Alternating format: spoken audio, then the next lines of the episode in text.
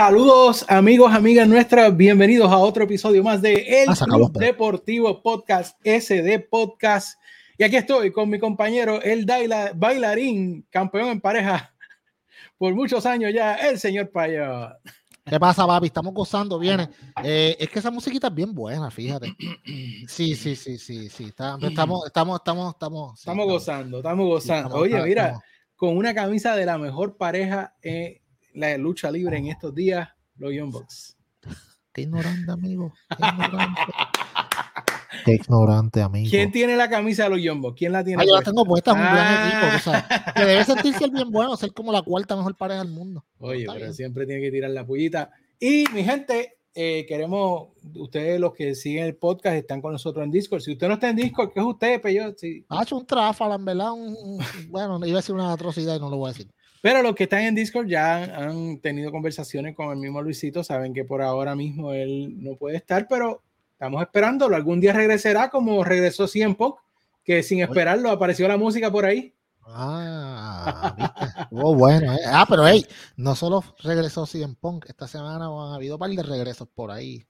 Uno- u- u- Eh, eh, oye, oye, JD, tienes que decir lo que del meme que tú me enviaste, porque tú eres bien, tú eres bien buscabulla, verdad. Yo, yo- decir, sí. Yo soy Sí, el sí, pacífico de este Eh, podcast. sí, sí, sí, chacho. Mi gente, no se duerman con JD, JD, el duro, el duro de los podcasts aquí en la lucha libre. Ay, ay, ay. Bueno, pero sin más, sin más preámbulo, yo creo que hay mucha, libre, mucha lucha libre para hablar esta semana. Que de Pero, hecho, pero, Ujú. pero, pero a mí me gusta interrumpirlo porque yo soy así. Queremos agradecerle a toda la gente que se conectó la semana pasada, que estuvieron en live, mano, estuvo bien bueno, de bien verdad. brutal, eh, mejor lo que hemos hecho, yo creo. Sí, muchas preguntas muy buenas, mano. So, gracias a todos los que estuvieron. Eh, gracias a los cinco, a los cinco minutos de preguntas, estuvieron súper cool. Creo que JD, y esto, by the way, lo voy a tirar de nuevo al medio porque a mí me gusta así destruir a JD. Creo que nos podemos ir un día a hacer solamente un, un YouTube live de preguntas y respuestas sin tema, tema libre, papi. Que la gente Sí, hablando, hablando y- con la gente, hablando hablando con la gente. y hablando con la gente, si usted quiere estar, digo, invitamos a Luisito y todo para que venga, si se atreve, digo, yo no sé. Pero si se atreve, pues entonces pues lo invitamos. ¿Qué tú crees? Claro, vamos a meterle, vamos a meterle. ¿Llegará? Yo no sé si llega. Yo creo que está todo No sé, él nos tiene esperando como Jesucristo. Ay, ay, diablo. Pues vamos, a- vamos a seguir. Vamos por a dos mil años. No, no quiero pararme ahí. Vamos para allá. Bueno, eh, pero Peyor, antes que, que, ¿verdad? Este, sigamos como tal con lo que es la programación regular de SD Podcast, yo creo que vale la pena quizás un comentario por encima de este fin de semana la- en Puerto Rico, específicamente la compañía WWC, y esto no estaba en el rundown, lo estoy tirando al medio como tú me tiras al medio, Sí, sí, tuvo el aniversario número 49 en Puerto Rico.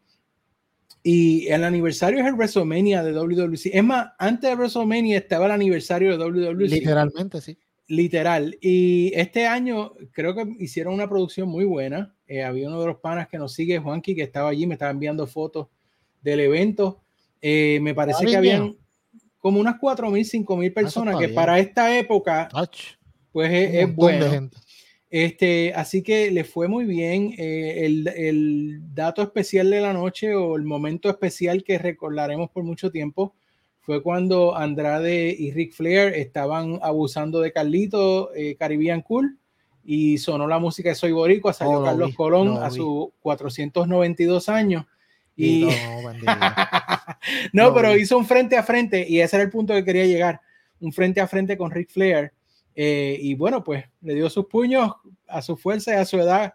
Y eh, Rick también le dio dos. así con yo. yo- Claro, yo- claro. Y, pero tú los que conocen de la lucha libre en Puerto Rico saben que estos dos hombres se dieron en la madre por buen Sí, tiempo verdad, y verdad. tremendas luchas que hicieron en sus tiempos de gloria.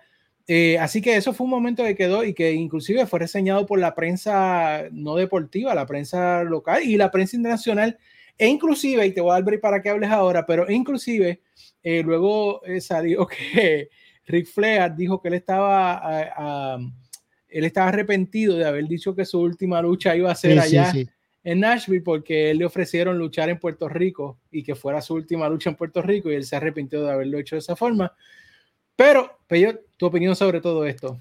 Ve, Fíjate, yo tengo que dársela a WWC porque eh, crearon expectativa entre los fanáticos de la lucha libre de aquí de Puerto Rico. Eh, si fue un gate de 5.000 personas, mano, en una compañía como la WWC, que desafortunadamente pues no está en sus mejores momentos, tenemos que aceptar que eh, LAWE está bien, está bien sólida y están subiendo como la espuma, pero sí creo que generaron un buen momentum bien importante, mano. Se, se promocionaron en muchos sitios diferentes. De hecho, creo que en el podcast de Gente estuvieron, estuvo Carlito, estuvo Gilbert, The Precious One, y también este eh, se me olvida este muchacho que, que, que, iba, que iba a luchar por el, por el campeonato también, se me, se me escapa el nombre ahora mismo, pero también... Aleluya.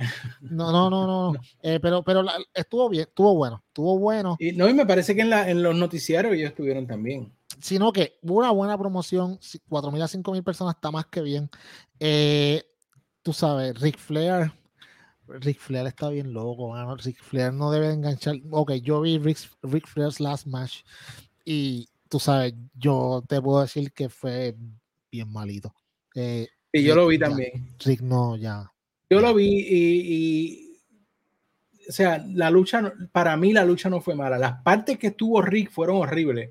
Pero Andrade, eh, ah, bueno, y Jeff Jarrett y, cargaron esa lucha. Sí, sí, sí, pero, pero o sea, estamos hablando de Rick Flair. Yo no sé cómo no se murió como cuatro veces. Tú sabes, sinceramente. Yo decía, ok, este viejo se queda aquí eh, eh, Especialmente al final, que se veía que no, se podía. De hecho, el conteo, los dos tenían la espalda plana, por si acaso. Sí, sí, pero es que imagínate. Eh, pero ya, yo creo que ya es suficiente por Rick Flair, de ver amigo, nada. ¿Sabes?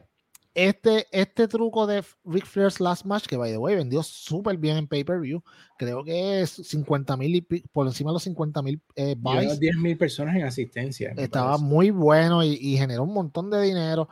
Eh, Rick, si tú hubieras hecho eso en Puerto Rico, no hubieras generado ese dinero, amigo. So, deja las patrañas de decir, sí, yo sé que tú lo estás haciendo like, por lip service aquí en Puerto Rico, que muchos años de gloria, muchas luchas que él tuvo con Carly, con Carlitos, perdóname.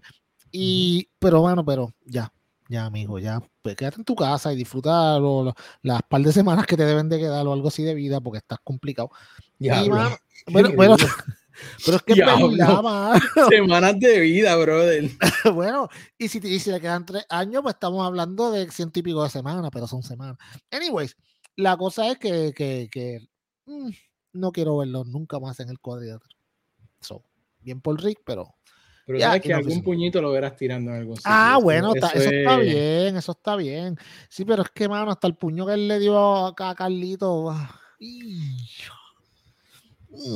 bueno, eh, vamos a seguir mejor. Bueno, te imagino a ti, a ti, a Luisito a esa edad tirándose esos puñitos. si Luisito no me llega, ¿verdad? Bueno, bueno, vamos a hablar de, de la, la, como decimos, las ligas mayores y eh, Peyot, Raw, SmackDown, ciertamente para mí, en lo que he visto, han tenido calidad, eh, mejor calidad de producto como tal. Los números quizás no reflejan un aumento significativo en cuanto al rating, personalmente creo que esto va a ser un proceso eh, que va a tomar un tiempo a WWE. O sea, cuando tú dañas algo y lo tratas de arreglar, no puedes esperar que inmediatamente funcione. Eh, y yo sí veo cambio, creo que Triple H está haciendo cambio, inclusive leí en estos días que uno de los pasos es que él, él va a eliminar completamente el 24/7 Championship, que es una movida correcta. Eh, así que él está haciendo cambio, no podemos esperar que sea de la noche a la mañana pero ciertamente la calidad del producto ha, mejorado eh, y personalmente creo que, con el tiempo y con cuando se siga regando la voz de que, de que las cosas están cambiando en WWE, pues lograrán tener más, más personas en los televisores. ¿Qué tú crees, Peyo? Ok, sí ha habido cambio, eso no se puede negar. ¿Ha mejorado el producto? Sí. Eh, tampoco esperábamos que fuera de un día para otro y eso lo dijimos aquí la semana pasada y lo llevamos diciendo un montón de tiempo. Eh, mucha gente se pompió mucho cuando el show después de SummerSlam hicieron 2.2 millones.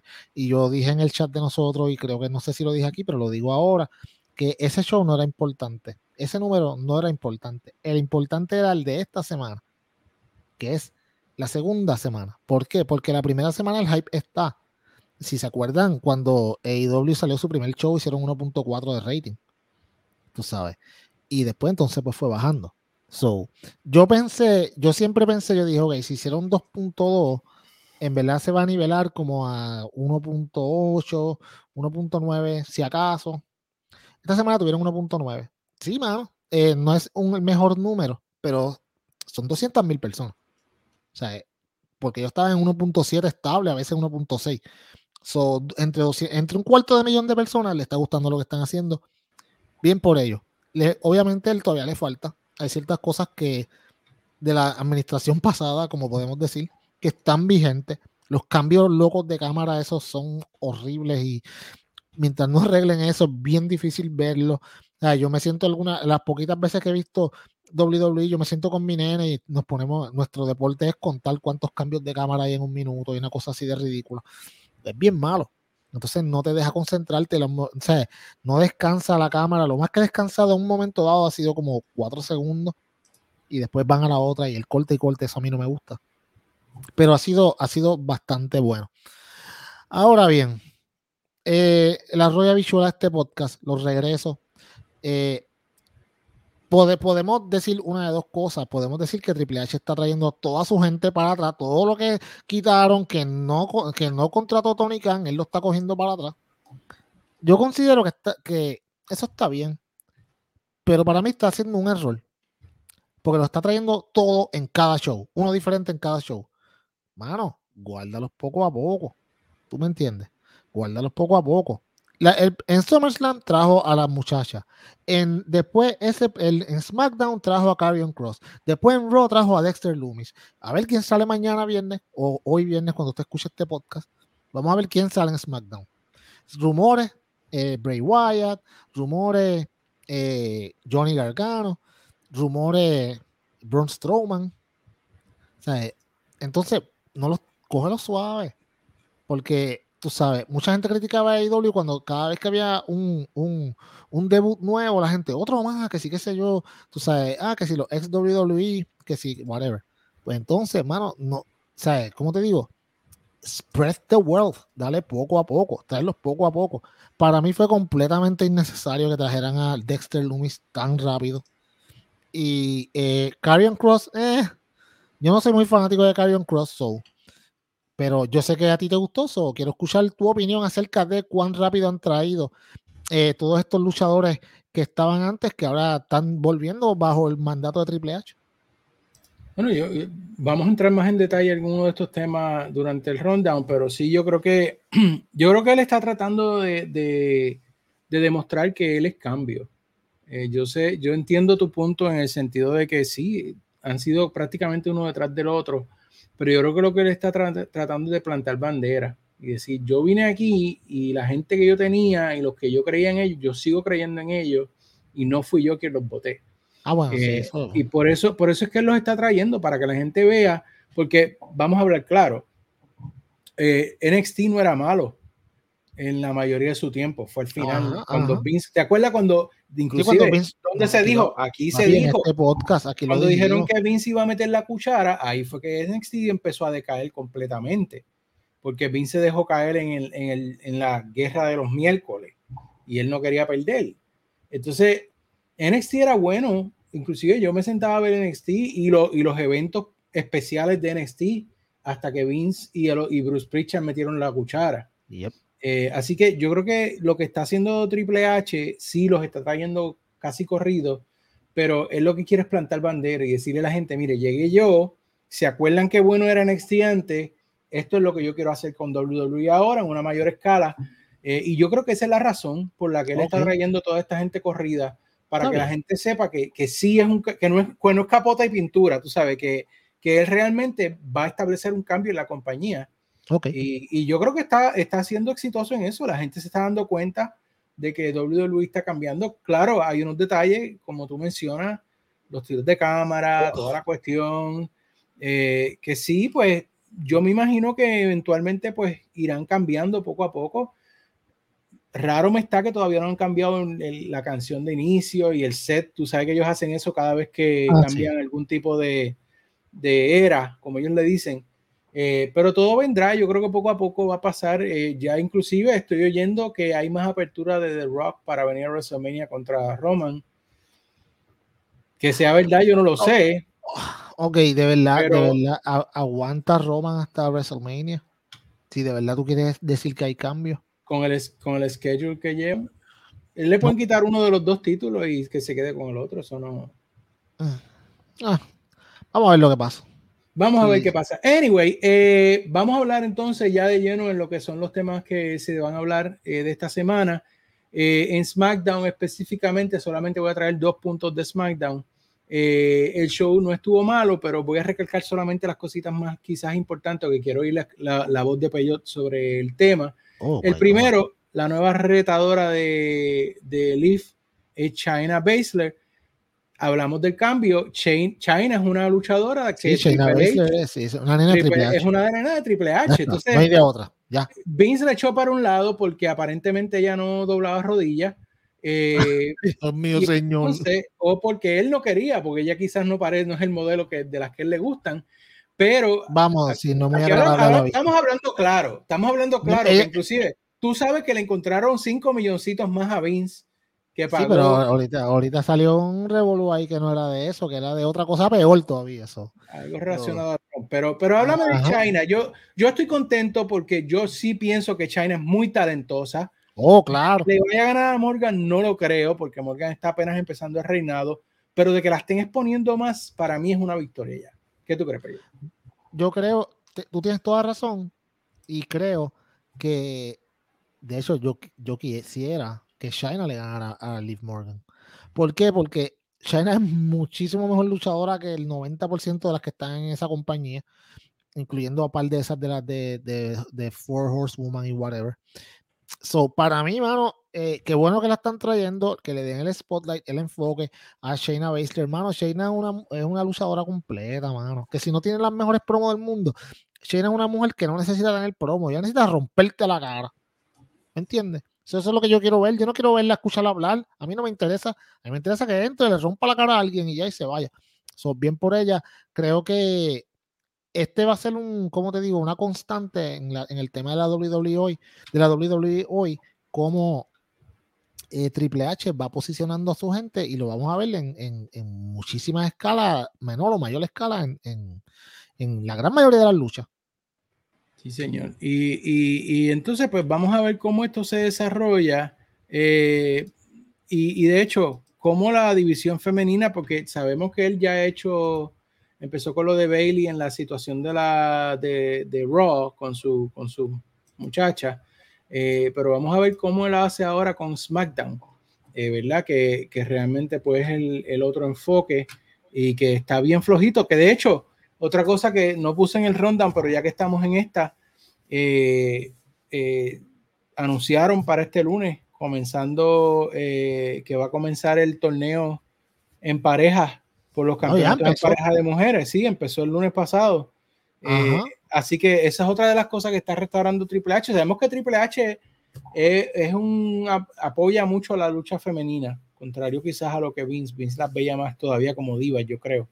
Pero Triple H las apoya como, como división y este es uno de los métodos. Y de hecho, eh, se está hablando de que, de que eh, Sasha y, y, esta muchacha Naomi van a volver. Así que a mí no me extrañaría que en algún momento ya salgan por ahí a reclamar ese, esos campeonatos.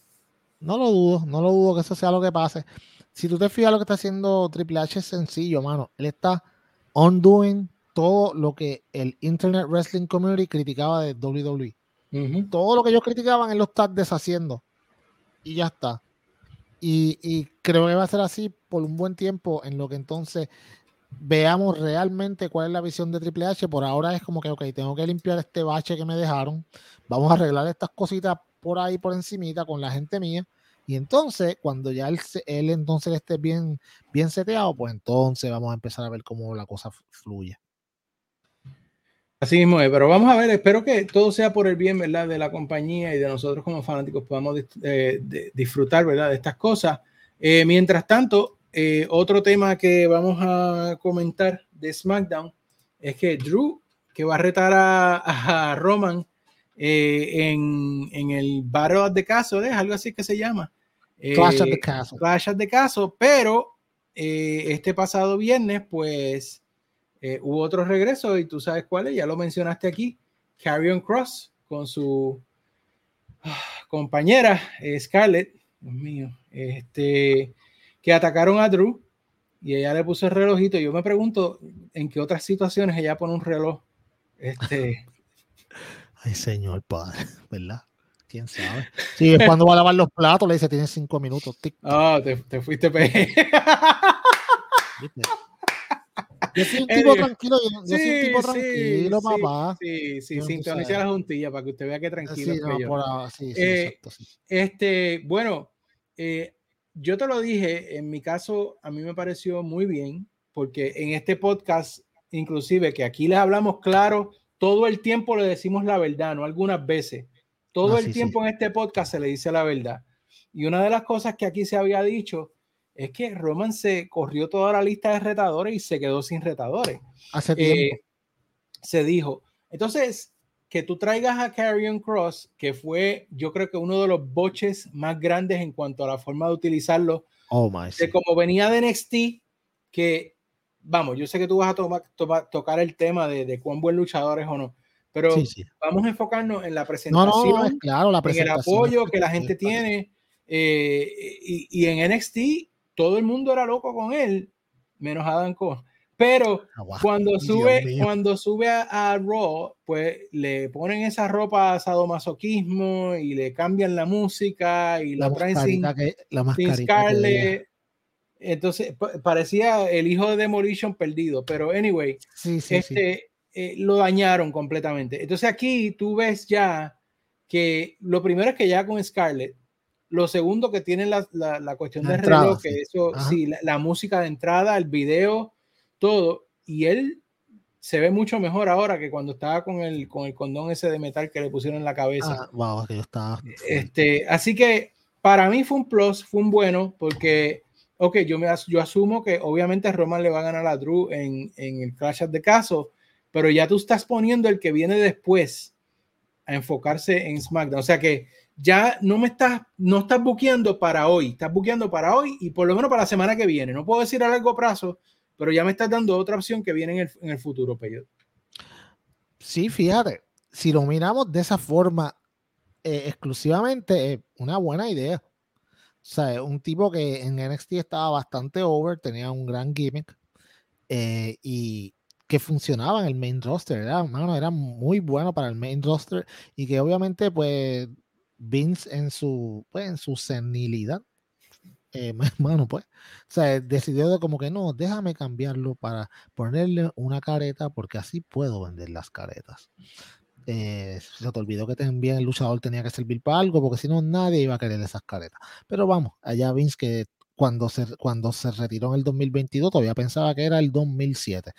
Eh, anyways, la cosa es que todo está muy bonito, la ejecución estuvo espectacular, pero Carrion Cross es un luchador mediocre, hermano. Él no es tan bueno. Él no tiene carisma. Eh, quítale, y ya lo vimos. Le quitaste a Scarlett y el tipo mm, no fue nadie. O independientemente de cómo lo buquearon, que fue una basura de buqueo. Pero él para mí no es tan talentoso. Y entonces la gente, mano, llegó un momento que la semana pasada, tú sabes, ese viernes la gente estaba diciendo, olvídate de Tony Khan, cieja y vámonos porque esto se acabó. Regresó Carrion Cross y ya no tiene break. Y yo como que, wow, o sea, aguanten la narrativa. Sí, qué bueno que vino, qué bueno. Me alegro por él y por su esposa porque son unos chamacos jóvenes que tienen mucho futuro y tienen, o sea, se acaban de casar no hace tanto tiempo atrás, mano, y no es fácil. Pero de eso a de que Al llegó y él es el salvador de la WWE, si es en AEW que nos vamos a una charrería full. O sea, bájenle como 20. Pero lo que tú dices es muy cierto. Y especialmente es cierto, es cierto de que tienes que tener gente nueva para retar a Triple H. Eh, perdona, para, a Triple H, bueno, a, a Reigns, a Roman Reigns. So, Triple H lo hizo bien, muy bien, mano. Tú sabes que un poquito long term booking, eso está bien. Ahora, ¿cómo ellos van a, cómo ellos van a, sabes, a, desarrollar esta historia? Eh, ¿Cómo van a mover? Porque, vamos, sabes que tiene el Clash of the Castle encima, so tú no puedes. Entonces, ¿qué vas a hacer con Carrion Cross de aquí a que a lo que se acabe el feudo con Drew? ¿Qué vas a hacer? ¿Un triple threat? Porque ya lo, ya, lo, ya lo pusiste dentro. Yo para mí hubiera sido perfecto que hicieran esto mismo, pero por eso fue que te dije que spread the wealth, hicieran esto mismo cuando se acabara la lucha de, de, de Roman Reigns con, de Roman Reigns con Drew McIntyre, entonces él saliera. Pero si lo hace ahora, tienes par de semanas que qué vas a hacer con, con Karrion Cross. ¿Me entiendes? So, como que, ¿sabes? Como que te como que te mandaste un poco. Yo, sí, ya lo tenías, si lo tienes en contrato, guárdalo cuando se acabe. Dime que no hubiera sido una sorpresa, que fue una sorpresa buena, pero que no hubiera sido mejor en un estadio lleno de gente. Tú sabes, que la gente no se lo hubiera esperado y que ya ahí se te dabas el próximo feudo ahí a la pica y tú decías, oh shit, regresó, regresó Carrion Cross, yo tengo que ver lo que va a pasar. Pero ahora es que, ok, oh shit, regresó Carrion Cross y sé lo que, tengo que ver lo que va a pasar, pero el retador es Drew McIntyre. ¿Me entiendes? So, así yo lo veo. Y pues, mano, qué bueno. Ojalá y que todo le salga bien a, ellos. No es mi luchador preferido, un poco para mí es bastante mediocre. ¿sabes? Después de la promo de Adam Cole, yo nunca en mi vida lo voy a volver a, igual, ver igual porque Adam Cole lo destruyó en televisión y Triple H nunca debió dejar que, dejar que eso pasara porque, ok, tuvo una promo, y si te fijas, Jericho es el maestro en esto. Chris Jericho, el GOAT. Él te puede en una promo tú a tú, él te puede insultar, pero antes de insultarte, él te va a poner por el cielo. Porque él siempre ha dicho esto, a él le enseñaron y es muy cierto. Si tú coges a tu contrincante y tú dices que tu contrincante es una basura y tú lo destruyes completamente y tú le ganas, pues tú le ganaste en una basura. Pero si tú dices que tu contrincante, ah, tú eres muy bueno y qué sé yo, es un gran luchador y que whatever, pero yo soy mejor que tú por esto y esto y esto y esto, pues entonces cuando tú le ganas a esa persona, le ganas a una persona que tú sabes que es buena, pero tú dices que eres mejor. ¿Me entiendes? So, eh, Adam Cole lo destruyó y eso nunca debieron dejarlo ponerlo en televisión y de ahí para adelante mucha gente, no, yo comparto esto con mucha gente que piensa igual que, o sea, yo no sé, vamos a ver lo que pasa. Bueno, pues vamos a ver qué es lo que viene después. Mientras tanto, eh, una de las cosas que sí Triple H tiene que tener mucho cuidado porque está caminando en una línea muy fina eh, y no solo Triple H, cualquier Booker, es de sobreutilizar algo que funciona. Eso, para mí, yo siempre he criticado la televisión en Puerto Rico porque oh, cuando, cuando en la comedia funciona algo, lo hacen toda la semana, toda la semana, hasta que lo queman y ya no da gracia. por los últimos 20 años. sí, saluditos a Raymond Arrieta. ah, eh, me robaste el tiro. Este Monday Night Bailey. ¿Cuántas apariciones tuvo Bailey el lunes, Peyot? Seis, yo creo. 5 o 6, una cosa así, como que bájenle. Tienen que cogerlo suave, porque es que entonces si, si la sobreutilizan, entonces ya no vamos a estar muy emocionados. Ya, ya, ya, ya la tercera yo como que van a estas mujeres de nuevo, en verdad. O sea, como que, ok, sí, se te da el ángulo inicial y después la lucha, pero de poner... Y WWE pega de esto mucho. ¿Cuántas veces en SmackDown a veces tú no ves a Roman Reigns y a los usos? Como cinco veces. Es como que, ¿por qué tengo que verlos tantas veces? O sea, no, hay más gente. Tú tienes más gente. Sí, Monday Night Bailey me gusta, así eh, literalmente fue lo que pasó. Así que, eh, de hecho, eh, creo que ella hizo unos segmentos bastante graciosos porque una se equivocó y la gente le empezó a de esto y ella le dijo, no, sí, ya sé, ya sé, y lo dijo bien. Este, pero, pero o sea, Bailey, Bailey es tremenda y, y, su personalidad complementa la gran calidad de luchadora que ella es. Oh, sí. Pero tienen que tener cuidado. Eh, sí me agrada que están utilizando a Ashkama y de una mejor manera que, que antes. Eh, y esta otra muchacha, la, ¿cómo es? La que era amiga del, del film, ¿cómo que se llama ella? Este, eh, sí, Alexa Bliss. Alexa, también está saliendo ahí, así que muy bueno que estén levantando la división femenina, pero creo que deben concentrarse en más que ya seis. ellos tienen mucha más gente que puede salir ahí y utilicen esos segmentos para las otras luchadoras. para que una división sea buena, tú tienes que levantar a todos los componentes de esa división, o a la mayoría, ¿no? No a todos, ¿no? Porque, pero la mayoría para que sea robusto. Así que, eh, de hecho, pues ese es mi punto hoy, que, que, lo, como dicen, lo poco agrada y lo mucho enfada. Así que, suavecito Triple H con Bailey. Este. Sí, sí, no, no, no quiero verla. Ahora no venga, la saques el viernes otra vez también, como que aún no. ¿Sabes? No, ya, ya está bien. Otra cosa que se ha comentado mucho es que uno de los planes de, Triple H es impulsar a Montez Ford eh, como sencillo. Y creo que este lunes pudimos ver quizás lo que es el comienzo de la división de los Profits. Ellos están con un feudo con Seth Rollins.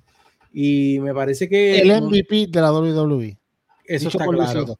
Dicho por Luisito y aprobado por nosotros dos. Claro que sí. Eh, Montesford eh, es el más, ¿verdad? Sin miedo a equivocarme, es el más talentoso de los dos Profits. O por lo menos el más atlético. Es el más talentoso. Eso sí, eso sí. No porque eh, sea más atlético, es que es más talentoso. Y eh, pues lo quieren empujar. y Seth Rollins, pues hace todo a la perfección. Realmente hay que, hay que hablar claro. El tipo está demasiado duro y está haciendo unas luchas con ellos en las que está en esta lucha, pues, pues era con, con el otro muchacho, que con Angelo Dawkins, Angelo Dawkins, y Montes por poco le cuesta la lucha. Eh, así que. Bueno, por, poco no. Sí, le costó la lucha, literal. Le costó la lucha porque perdió. Así que, así que eh, por ahí va la división, yo creo. Pero yo, eh, me, parece que, me parece que está bien. Yo creo que los profits corrieron su curso ya. Sí, y la forma en que lo están haciendo, aunque es generiquín, generiquín, pero está bien hecho. No lo están apurando. O sea, lo suave. Sí, Montes tiene un futuro espectacular. Porque el tipo es atlético, tiene un carisma bien chévere. O sea, a mí me gusta mucho lo que él está haciendo. Y no tienen que apurarlo. Eh, ¿Ves lo que yo te digo? Cuando tú le das con calma, y va suavecito por ahí y lo van moviendo la historia poco a poco, porque esta historia lleva moviéndose hace más de un, bueno, hace como dos meses, poquito a poco, pincelada. Tú sabes, pues hermano, eso brega. Mira lo que pasó con Austin Theory, nos lo metieron por los jugos y y no tenía, no tenía hit, tenía go away hit. Como que ahora mismo, desde que, desde que perdió en SummerSlam, no, no se ha visto en ningún lado. Y es Mr. Morning the Bank, obviamente sabemos que tuvo un fallecimiento en la familia, pero eh, tú lo has extrañado. Si yo no te lo mencionaba ahora mismo, tú no, acordabas, tú no te acordabas de que existía.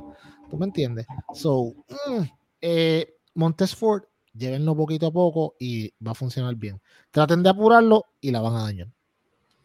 Muy bien, ahí está la palabra de Payet. Muy bien.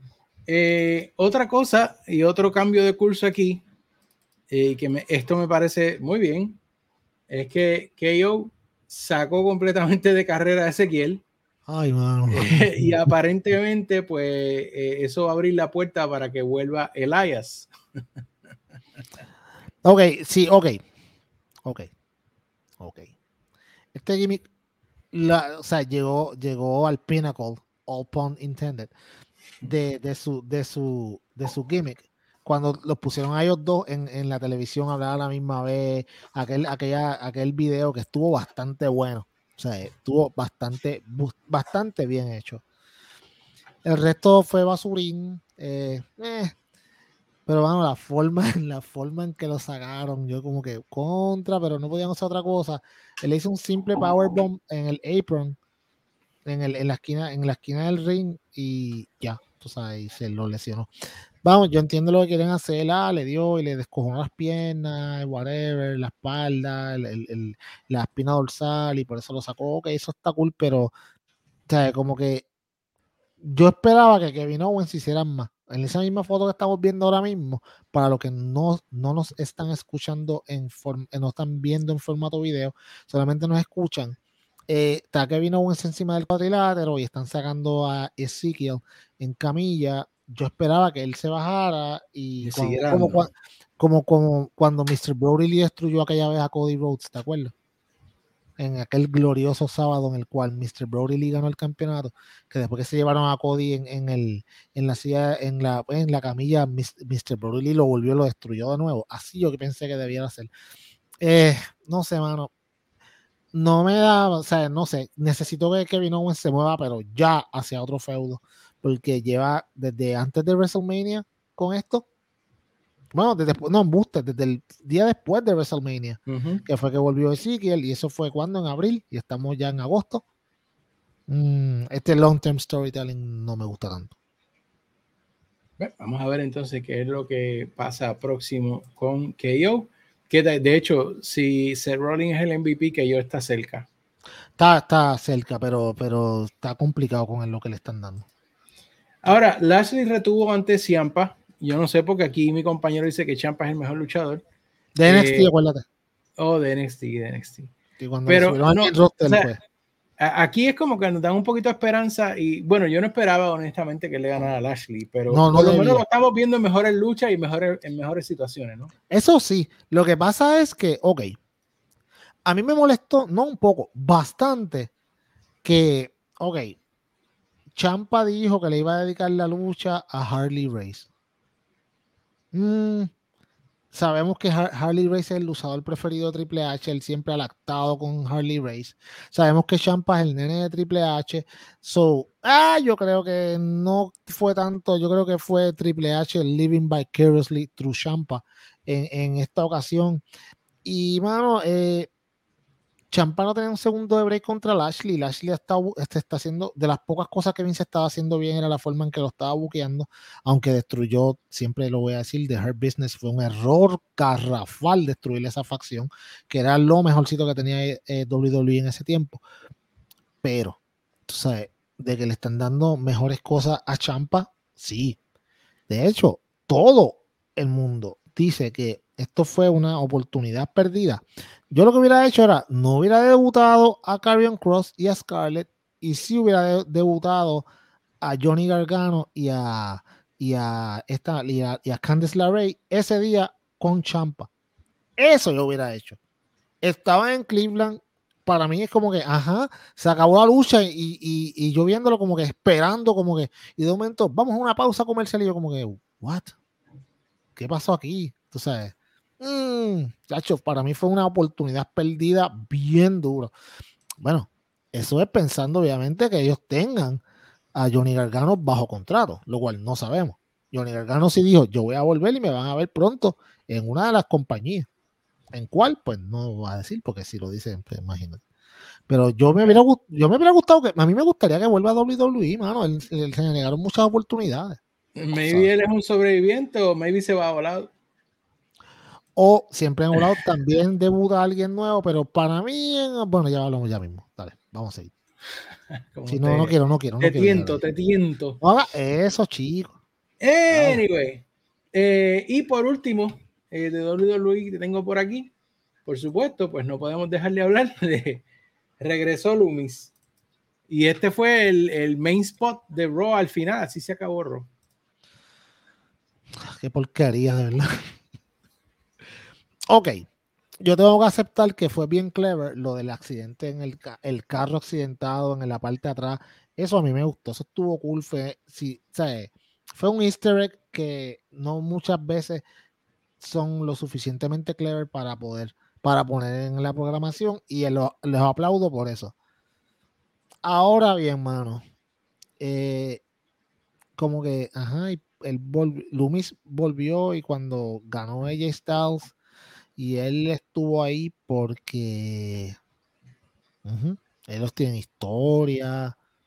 Yo no, no sé. O sea, es como que, ajá, me paré ahí que me arresten.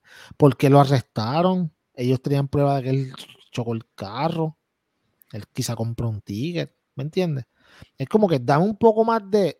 Obviamente, no voy a criticar la historia porque no sé lo que ha pasado y creo que si, si según soy justo con AEW y lo digo, aquí también tengo que decirlo, vamos a dejar que la historia corra.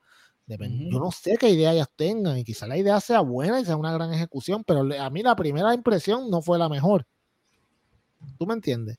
Pero cómo se termina, pues vamos a ver lo que pasa, pero por lo menos la primera impresión para mí no fue tan buena. Yo, yo estaba bajo impresión de que, de que Loomis estaba en contrato en NWA. Sí, yo, yo no sé cómo están haciendo, yo no sé si es que están comprando esos contratos o algo, porque porque también este Carrion Cross creo que también tenía, no sé si tenía bretes con, con New Japan Pro Wrestling o algo así, y estaba en, MLW también, creo. creo no, Carrion yo creo que estaba en MLW. So, de momento toda esta gente están volviendo. O sea, yo no sé cómo están haciendo, ¿verdad? No, no, yo no voy a ponerme a como que, déjame buscar dónde estaba y qué decir, nada, no, olvídate, whatever. La cosa es que, el, ok, Loomis es otro, mano. Loomis no es tan buen luchador y si te fijas, Loomis tampoco es muy joven que digamos. Tú sabes. So, Loomis tiene como 38 años, una cosa así. So, yo considero. a mí me gustaba el gimmick que tenía Loomis en WWE antes que lo casaran con esta muchacha. Ah, con, con Indy Hartwell, sí. Sí, después sí lo dañaron full, mano. Al principio no estaba tan malo, pero ya después como que es, volvemos. Es como que yo no sé si es un productor de WWE, eh, también trabaja como produciendo aquí eh, comedia en Puerto Rico, porque hacen lo mismo, papi, lo queman, una cosa terrible. No, mano. O sea, dañaron el personaje, déjenlo tranquilo. Es como si todas las semanas estuviera Orange casi haciendo los kicks todas las semanas, todas las semanas, todas las semanas, todas las semanas.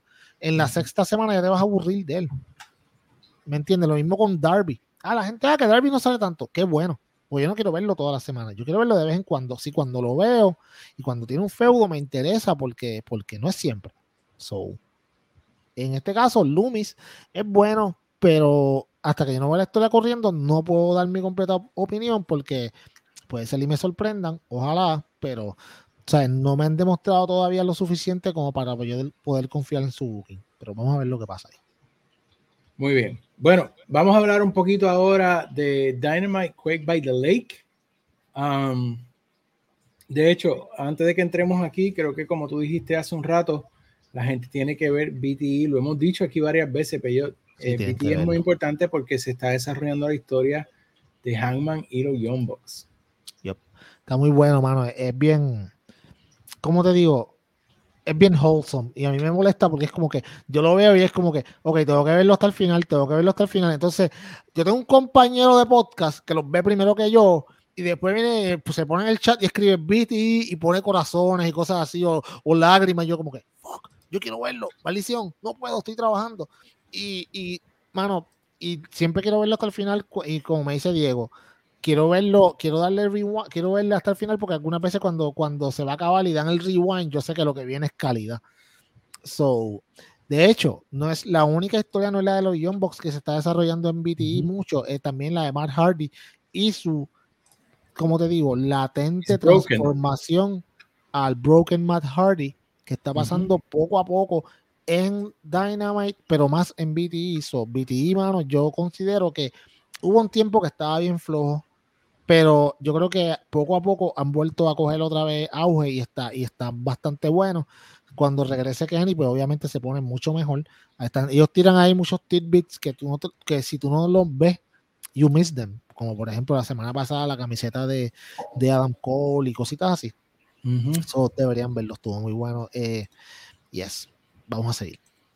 Muy bien, pues vamos, ya que entramos como tal en Dynamite Quake by the Lake, vamos a obviamente empezar por el principio, que es la primera lucha con la que se abrió. Pero yo, tengo dos quejas sobre esto, y una la dijo Jagger en el, en el, en el Discord, y yo me hago eco de eso. Esta lucha no debió tener comerciales. Eh, ah, mano, sí, sí. La razón por la que yo digo esto es porque esta lucha era de pay per view. Esta lucha no era para estar en Dynamite. Sí, eh, Darby Brody obviamente tú sabías que, que, que Malakai, y de hecho, Buddy Matthews, que la gente estaba diciendo, ay, que va a volver para WWE. Sí, sí, que le van a comprar el contrato. Sí, porque puso un reloj en Twitter y el reloj era eh, tráfalas porque ya estaba listo para volver. Eh, y apareció eh, todos los detalles en esta lucha, pero eh, todo, todos los golpes, los, los lances, el ojo de Sting Qué duro, ¿verdad? Le tira el bate a, le tira el bate a Malakai como para que dice, dale, mete mano. No, mano, cuando, cuando, cuando, cuando abren el coffin y está Sting ahí acostado, yo como que, oh, shit. Tú sabes. Eh, sí, mano, la atención al detalle, la atención al detalle. Eh, ok. El principio de la lucha en el que rompieron un récord de, un programa antes de que haya sangre, porque creo que al minuto y medio ya estaba, ya estaba Brody King con la frente abierta, que by the way hizo sentido porque lo hicieron.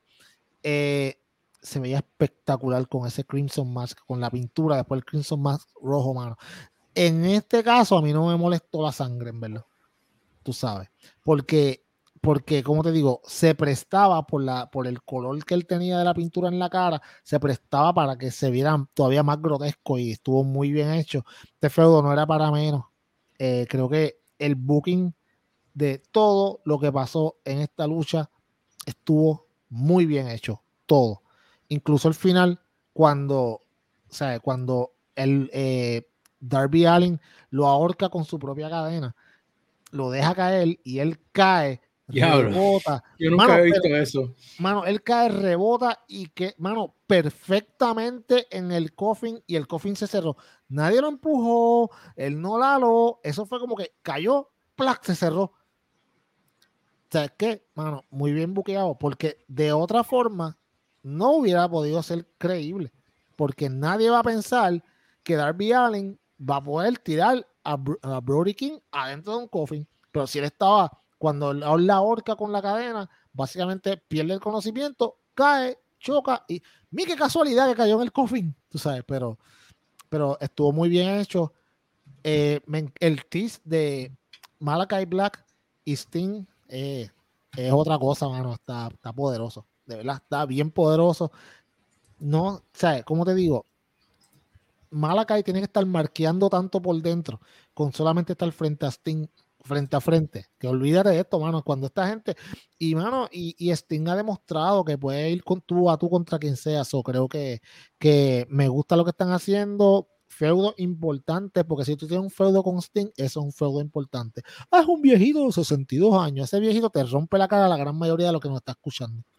Que tú dime a mí que tú eres luchador y tienes una oportunidad de, tener un feudo, aunque sea por una, un pequeño feudo con Sting. Chacho, papi. De rock. Claro, mira que, mira que vino Owens, papi, que vino Owens tuvo la última lucha con Stone Cold. Tú me entiendes. No, él le va a decir, no, no, yo no quiero pelear con ese viejo, está bien. Dame a Seth Rollins por ver número 290. ¿Tú eres loco? No, papi, no. Que a ti te dan Sting que dice, ok, vas a tener un feudo con Sting. Ok, vamos para allá. Ahora mismo. ¿Sabes? Se cae de la mano.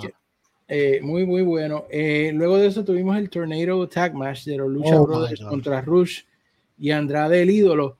Eh, muy buena la lucha, excelente. Ahora, yo pensaría que después que esto lleva pasando tantas veces, eh, los lucha brothers aprenderían a amarrarse bien la máscara o a ponerse una debajo de la máscara que tienen. Sí, yo le dije eso a Diego, yo como que debe tener una máscara por encima, debe tener una máscara por encima. Otra, una segunda máscara, porque es como que, amigo, no te has dado cuenta de que todas las veces te la quitan. No sé, tienes que hablar con el que te hace las máscaras, que te las ponga más ajustado o algo, porque está complicado. Ahora bien, yo tengo que aceptar que fue bien original que ellos utilizaran la máscara de venta, se la amarraran en la esquina para que él no pudiera moverse, porque si se movía, se quitaba la máscara. Entonces no podía hacer nada. Y el hecho de que en una Alex Abraham le tira otra máscara y viene Andrade y la patea para las barrancas del infierno, pues como que Penta nunca la iba a poder coger, tú sabes, después que se la quitó, porque el, el ¿cómo te digo? El momento en que Penta se, él mismo se quita la máscara para salvar un pin, para mí fue like, oh, man. O sea, a, a lo que llegó este caballero, para, para salvar un pin, para salvar la lucha, que obviamente no la pudo salvar, pero, pero sí considero que, que fue una gran, una, una gran lucha, mano. Y yo considero que casi las luchas de, de esta gente, de, de, los Lucha Brothers en Tornado Tag Match es cuando bregan mucho mejor porque esto era spot y spot. Si a ti no te gustan los spots, mano, en una lucha, de verdad, como que dale va al frente, pero todos lucieron muy bien. Andrade está luciendo muy bien. Ese otro que la gente está diciendo que ya se iba para AEW y él junto a Rush están haciendo una pareja bastante matadora. Y creo que están haciendo su trabajo como tiene que ser, pero no, lo están buqueando mal y ya él se quiere ir de nuevo para WWE, como está diciendo mucha gente por ahí. Sí. Bueno, Luchasaurus hizo lo que tiene que hacer toda la semana y he squash Anthony Henry eh, yo creo que lo más llamativo de esta situación fue lo que pasó luego cuando este muchacho, este Jungle Boy, eh, eh, ataca a Christian y la seguridad lo detiene. Ahora, solo le metió un azote a Pat Buck, siendo cabezazo que lo metió, lo tiró allá abajo. eso iba a decir, este hombre, no importa en qué compañía esté, siempre está ganando. Sí, sí, le, le, le gusta, parece. Sí. Este, pero, y entonces que de hecho John Goldboy lo miró como que, dude, te pasaste. Mm, detalle. Sí, no, no, no, ese es un detalle. Si te fijas, eh, como te digo, él, él nunca atacó a Christian, él como que le dio, llegó y atacó a todo el mundo, excepto a ir a buscar a, a Christian. So, eh, by the way, él desde que volvió con, volvió, entre comillas, para los que nos están escuchando solamente, con Jungle Boy, él sigue con la misma máscara oscura, con la misma entrada de Hill, con la misma ropa oscura, salí, o sea, con el todo, toda la entrada y todo lo que está haciendo es Hill, lo único que está con Jungle Boy. So, mm, yo no sé, mano. Yo espero que en el pay-per-view, porque estos dos van a luchar, Christian va a luchar con Jungle Boy en el pay-per-view, and there's no way que Jungle Boy puede, tiene que ganar esa pelea. Tiene que perder esa pelea, sí o sí. A mí me gustaría que fuera Luchazaro se le virara y se convirtiera de nuevo en heel y, y, y, le, y Christian le dijera, papi, esto fue fríamente calculado, todo este plan de que él estaba contigo cuando en verdad él está ahora conmigo y ahora es que Luchasaurus va para arriba, entonces tiene un feudo de Luchasaurus con Jungle Boy y eventualmente entonces tiene el, el, el, return match de Christian contra, contra Jungle Boy en el cual entonces Christian le, Jungle Boy le gana y ahí entonces que tú empiezas porque lo estamos viendo, John Goldberg estamos mejorando mucho en el micrófono, lo pusieron a, hablar en comentarista y, luz, y se escuchó bastante bien. So hay que empezar a desarrollarlo más porque de los, de los cuatro pilares iniciales, él es el más atrás que estaba y creo que ahora ya los están empezando a mover y eso gracias a Christian, so, buen trabajo que están haciendo ahí. Muy bien, completamente de acuerdo. Bueno, eh, los Bucks van y hablan con Hangman, le dicen ah, Hangman. Esta es la mejor historia que está pasando en esta compañía. Queremos pedir disculpas por lo que yo hice, específicamente le dice Matt, yo fui un idiota, me vi el internet está bien. Sí, sí, sí. Me vi los marks de Twitter, dicen la verdad. Que yo entonces le dice, queremos que sea nuestro compañero en el, en el torneo de trío, pero Hangman le dice, yo lo le agradezco, pero según ustedes son mis amigos, Dark Order son mis amigos, y estuvieron conmigo cuando, cuando... No dice que va a ser parte del equipo, dice que va a estar en el corner de ellos. Él no va a participar en el torneo, que él va a estar en, el, en la esquina del Dark Order. Y Matt, pues respeta la decisión, inclusive le desea buena suerte a Dark Order. Eh, a mí me creó una inquietud, pero yo quiero oír lo que tú vas a decir primero. Si los, Uy, homebox. A, a, reunir. Eh, dame tu opinión sobre todo esto y yo te voy a tirar una pullita a ver qué tú piensas de eso. Ok, bien importante, la mejor parte de todo este segmento era la cara de Hangman Page. Usted tiene que ver este segmento, no lo escuche, tiene que verlo. Mire la cara de Hangman Page cuando básicamente él estaba como una nena de 14 años cuando la están enamorando y él cuando él le decía, ah, te acuerdas, cuando tú ganaste, y él ponía la carita como que, ay, los ojitos lo hacían así como el emoji de los, de los ojitos de corazón. Yo como que, pero mira, vaya, él estaba, papi, le estaban cantando las flores y él se la estaba viviendo, pero bien duro. Muy buenas reacciones faciales de Hangman Page. Eh, ahora bien, mucha gente dijo, ah, que le dieron mucho rato a Matt Jackson para que hablara. Se extendió un poco. No, mano. No eh, estamos hablando de una historia que lleva meses, de hecho, casi un año desarrollándose, más, porque cuando, cuando bueno, años, porque cuando ellos se convirtieron en heels y todo y abandonaron a Hangman, tú sabes, cuando él se quedó solo y eventualmente le dieron el sí para que le ganara a Kenny, eso lleva ya casi un año de que pasó. Esto tú no lo vas a resumir en 30 segundos en una promo. Tú tienes que darle el tiempo para que expliquen. Y si usted no está viendo eh, tiene que verlo para que vea cómo ellos han llegado a donde están ahora mismo. So, para mí fue majestuoso, espectacular que Hangman le dijera que no. Si le hubiera dicho que sí, hubiera sido lo que todo el mundo esperaba. Ahora bien, sé, Hangman dijo, yo no voy a participar en el torneo, yo voy a estar con el Dark Order. El Dark Order son cuatro. Entonces tienen que escoger a tres. Yo no creo que los dejen hacer Freebird Rules en un torneo de trío, cuando son cuatro. Pues ¿Cómo van a desarrollar esto? ¿Quién va, ¿Con quién va a estar con los Young Box entonces? Quiero que tú tires la pullita a ver si, si tú vas por la misma línea que yo o tienes otra. No, no, no. Mi, mi, pullita no es de eso. Mi pullita es si en algún momento en el futuro podremos ver a los Young Box y al Dark Order kind of merge con Hangman siendo el unificador de los dos grupos. Fíjate. Ok. Sí, fíjate el Dark Horse necesita, necesita un norte, necesita moverse de a un lado o al otro, porque están como en babia. Siempre están en BTE. Sí, sí, exacto. Siempre aquí nosotros lo hemos dicho, el Dark Order necesita una dirección. desde que falleció Mr. Brody Lee, desafortunadamente no la tienen. Ya han perdido dos de sus miembros, whatever. De hecho, tres, porque Ana J ahora es Ana J. son tres que se han ido. Eh, no sería mala idea. Ahora, ¿cómo llegar ahí? Es lo que es, deben de ser bastante creativos si lo van a hacer. Yo considero que el arco, el arco de, de, de Hangman y los Young Bucks y eventualmente Kenny Omega y The Elite como tal, es uno de los arcos más importantes de la compañía, porque como dijo eh, Matt Jackson, esto fue lo que eh, ellos juntarse fue lo que llevó a All Wrestling lo que hoy. So, creo que es bien importante y que le den el tiempo que necesitan. Son muy bien hecho.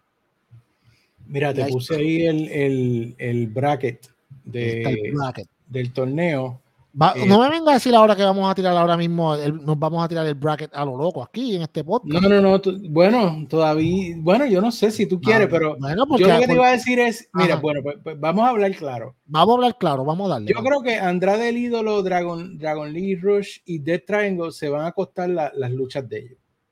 Eso es lo que yo pienso que va a pasar ahí. Tú ves a Will Osprey y Aussie Open pasando ahí a la semifinal. Ok. Contra los Young Bucks Kenny Omega. Esos son los rumores, fíjate. Pero tú sabes lo que es eso, que veamos a Kenny Omega contra Will Ospreay en un, 3 para 3 y eso se te que después ellos sean uno contra uno. En el pay-per-view. Y Yo creo que eso garantiza un par de compras ahí. House of Black le va a ganar a Dark Order, por más que queramos a Dark Order, House of Black, no hay break para Dark Order ahí. Y entonces, honestamente, no sé quiénes son los Trustbusters. Quizás me tienes que ayudar ahí. Es, Parker Bordo, que era el que estaba en, oh, Slim, J, Slim J y Ari Davari. Parker Bordo que es The Next Next Big Thing. Sí, exacto. Este, y, y está, muy, está muy verde todavía. no, no, van a lucir bien. Ellos están ahí porque... le van a dar a los best friends. Sí, ellos están ahí, básicamente los Trustbusters, porque están ahí simplemente porque, porque The Undisputed Elite no pueden estar porque están lesionados. Pero yo creo, que, yo creo que sí le ganan a los Best Friends y pierden con House of Black. ¿Tú crees que los Trustbusters le ganan a los Best Friends? Yo lo haría. No me sorprendería. Yo lo haría. Y para mí, entonces, eso deja una semifinal de Osprey y Aussie Open contra eh, Young Bucks y Kenny y House of Black contra Trustbusters. Eh, y lo voy a dejar ahí. Ya la semana que viene, pues yo voy, a, decir más. Yo estoy bastante de acuerdo con lo que tú estás diciendo. Yo estoy bastante de acuerdo. Es más, me saca por el techo porque va a venir Tony Khan y en la primera lucha nos va a descojonar los brackets como siempre hace. Tú sabes que siempre lo hace un torneo, ya lo tenemos, lo tenemos cuadrado, va, viene Tony Khan, descojonó el bracket en la primera y ya se chavo. So, sí, Tony Khan, nos puedes llamar, papi. Tú sabes que nosotros siempre estamos puestos para darte booking tips en este podcast. No somos como aquel que te vende un poco de café. Anyways, vamos a seguir. bueno, eh, vamos a seguirlo. Ya estamos, ¿verdad? En la parte casi, casi final del podcast. Nos quedan poquitos temas, pero este, yo sé que a ti se te encrispó la piel cuando tuviste a el macho de Warlow. Alabado. Traer backup, y ese backup no era nada más y nada menos que los hombres de las siete estrellas FTR. Qué bello, papi. Mira qué visión. Mira, mano, si usted está escuchando este podcast no lo está viendo, usted le va a dar pausa, se va a ir a YouTube, usted va a abrir YouTube, va a buscarle ese de podcast, va a buscar este episodio. By the way, antes le va a dar subscribe, campanita y like, porque no sé qué está pasando si no lo ha hecho, está bien atrás. Eh, y entonces, bien importante, usted va a ver esa, esa parte cuando sale F, cuando sale Warlow y luego sale FTR, bajan con todos sus grandiosos campeonatos encima hacia el cuadrilátero. Y es una foto magistral, es bella. Eso es, arte, es una pintura. Yo, yo, lo imprimo y lo pongo en mi cuarto. A mí no me importa. No, mano, pero, pero eh, bien interesante. Bien interesante. No solamente esto ayer, pero bien interesante que hoy, eh, tú sabes, de hecho, desde ayer, antes de Dynamite, ya había, ya están tirando un par de pullas y un par de indirectas. Y Britt Baker tiró una fotito en Instagram. Y hoy viene eh, Dax Harwood, escribió My Jack Friends. Eh, en, con las primeras tres letras de, esas tres palabras en letra mayúscula. Obviamente él lo está diciendo porque él bajó en camisilla y está duro y se ve duro ahí en esa foto y no es por, por esas siglas no significan otra cosa, tú me entiendes, yo no creo que signifiquen otra cosa, pero, pero sí, mano, creo, creo que ahora mismo, desde este Dynamite de ayer, ok, Dynamite de las últimas dos semanas y el Dynamite de ayer sembraron la semilla de lo que va a ser el resto del año para All Elite Wrestling y creo que vienen bien duros. Ya yo tengo una visión, eh, Jagger, y algunos de los amigos nos han preguntado en el, en, de hecho nos preguntaron la semana pasada en el show, y qué pensábamos de NJF, y ahora una semana hace una diferencia, yo tengo una idea muy clara de lo que vaya a pasar, pero la voy a dejar para el final del podcast, porque hay algo muy importante que tenemos que discutir al final del podcast, y yo la voy a dejar por ahí para, y además para que se queden pegados, para que vean hasta el final lo que la gente yo, se queda, papi, es que engagement no es como allá. Yo y yo, lo que pensamos de NJF ahora mismo, en agosto 11, 2022. Anyway, vamos a seguirlo, Peyot. Vamos allá. Eh, este es un hombre que Luisito mismo lo ha dicho. no, no, lo va a decir allá el. Ah, lo va a decir la daga. La trafa, el tráfala esa. Este. yo quiero invitarlo para acá, para, este podcast, en verdad, a, ver, a que diga disparate. Tráelo para, para comérmelo vivo y ponerlo en internet. Ajá, dale. Ricky Starks es un, hombre de la, es un hombre de la gente. Ricky Starks, eh, de hecho, la lucha genial con Aaron. muy buena, muy buena, sorprendió eh, bastante. Lo vi bailando en la boda de, de Sammy, y Tai. Bailando, eh, bailando Pero este hombre, este hombre su carisma, su personalidad, se gana la gente nada más. Su presencia, él no tiene ni que decir nada, Peyot. Eh, lo vi luego del segmento levantando un niño en el público. La, gente, lo, quiere, la gente lo quiere porque es que el chamaco está brutal. Ricky Starks me parece muy bueno, ¿verdad? Que lo está manteniendo ahora en la palestra. Esta invitación del grupo eh, de los, yo le pondría a los Jovers de AEW, sí, sí, sí. Eh, empujando. Jovers Sí. Ajá. Eh, y luego poner el segmento de, de Hobbs molesto atrás porque, porque Ricky le logró ganar a solo. Eh, y luego se escapó por el medio del público. Muy buen segmento. Yo creo que yo no quiero ver a Ricky Stark de inmediato subir. Yo lo quiero ver así, poco a poco. Exacto. Subiendo poco a poco hasta que llegue a la cima. O sea, acuérdate, el, último, el, el, el, último boss va a ser, eh, va a ser Hobbs. Sí, de, de, de, Rock de Rock empezó como Rocky Maivia con un, un, recorte ridículo y flequitos como, si fuera, como si fuera un triciclo. Así que poco a poco, eh, y yo veo, y honestamente lo digo sin que me quede ningún tipo de cosa por dentro, yo veo a Ricky Starks en ese mismo camino de The Rock. No, va, no estoy diciendo que él va a ser el próximo Rock, que conste. Estoy diciendo que va en ese mismo camino yo dije la semana pasada que cuando estamos hablando de WWE y de los talentos que, que, ¿sabes? que WWE se podía llevar, y yo mencioné a Ricky Stars, entiendo que sí. Y yo creo, y si no lo mencioné, pues lo menciono ahora. Yo creo que es el talento de AEW que más le encantaría tener ahora mismo a Triple H después de MJF incluso por encima de Warlow, incluso por encima de Jade Cargill. Creo que Ricky. ¿Por qué? Porque Ricky tiene millones de toneladas de carisma, tiene experiencia en el cuadrilátero, tú lo traes directo al main roster y puede tener un feudo con quien sea. Y ahora, como vimos ayer, fue brillante, hermano. Yo no sé quién, quién fue el agente de esta lucha, pero la idea de que Ricky se escapara y terminara en el público fue brillante porque AEW solamente usa que la gente se vaya por el público a su mega estrella. Al principio Cody, también Mox y ahora Ricky. Eso te dice mucho de Ricky. Es mucho. Lo, mucho que, que Tony Khan entiende de que es el momento de llevarlo al próximo nivel. Ricky con su carisma, Daniel García con su lucha, con, su forma de luchar, dándole victoria sobre Brian Danielson, una lucha, una lucha espectacular. De, eh, Dragons que de eso vamos a hablar de eso ya mismo, de, de, de, cómo Warner Media y ahora Discovery están obviamente eh, en esa sinergia de marcas, que es muy buena. Pero creo que, volviendo a Ricky para terminar, mano, mucha gente, ay, ¿por qué le echaron a Solo? Que es una. No, mano, ¿sabes por qué? Porque yo no quiero que Ricky vaya ahora mismo contra Will Hobbs hoy. Porque entonces, ¿cuál es el punto? O sea, cójanlo con calma. Sabemos que van a luchar. Sabemos que Ricky no le va a ganar de la primera. Yo no quisiera que le gane de la primera. Porque volvemos. Cuando le ganan de la primera, tiene, te pasa lo que pasó con Eddie Kingston y Jericho. Que Kingston le ganó a Jericho y entonces como que, ah, pues no le dio la mano y estiraron el chicle como por, como que por seis meses más.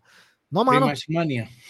Sí, exacto. No, mano, yo no quiero eso. Yo quiero que, que él, como cuando Darby le por fin le ganó a Cody, que estuvo un montón de veces perdiendo y todo el mundo como que, mano, nunca le va a ganar hasta que por fin le ganó. Eso, esa es la idea. So, bien por Ricky, eh, todo el mundo está luciendo muy bien. Los Jovers Inc. pues están haciendo su trabajo excelente y ahí se van a quedar Jovers Inc. para siempre.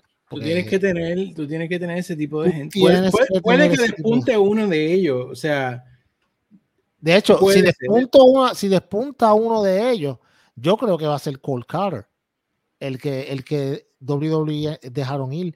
Yo pienso, ese chamaco, ese chamaco, yo creo que en par de años, no ahora, en par de años, yo te puedo decir que ese chamaco promete, porque es bien chamaquito y tiene presencia, mano. O sea, que ahora mismo, obviamente, pues, pues e, está más verde que, que, tú sabes, que está bien verde. So, pues, mano, pero en par de años yo creo que podría, podría prometer. So, pero tú necesitas esa gente, tú necesitas a Serpéntico, tú necesitas a Fuego del Sol, tú necesitas a toda esta gente que te den victoria, que tú le puedas poner en el cuadrilátero y, y, y que, lo, que le hagan squash y ya está sabes, porque, imagínate, Si, si le ganan a los estelaristas todo el tiempo, pues entonces, eh, ¿sabes? Alguien va a salir afectado. Claro, en toda lucha siempre va a haber alguien que va a perder.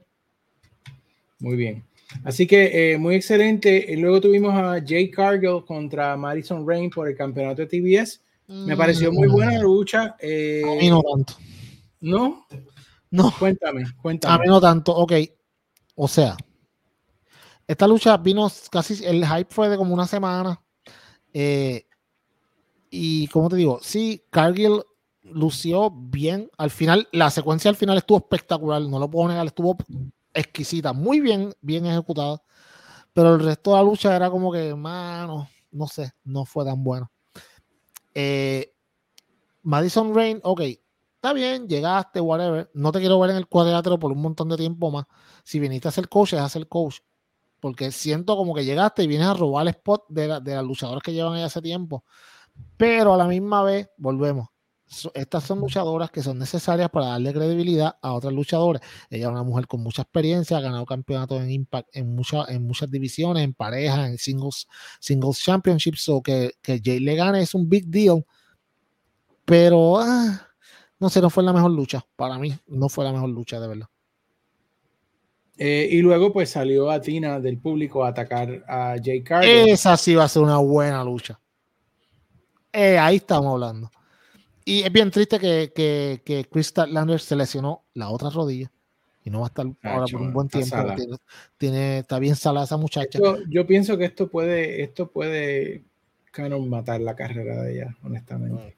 Sí, sí, está yo he pensado eso mismo, digo como que, ok, ella necesita estar un tiempo sana porque, ok, ¿cuánto tiempo más tú le vas a pagar a una, porque siguen pagando a una luchadora por, por estar recuperándose en su casa jugando Xbox?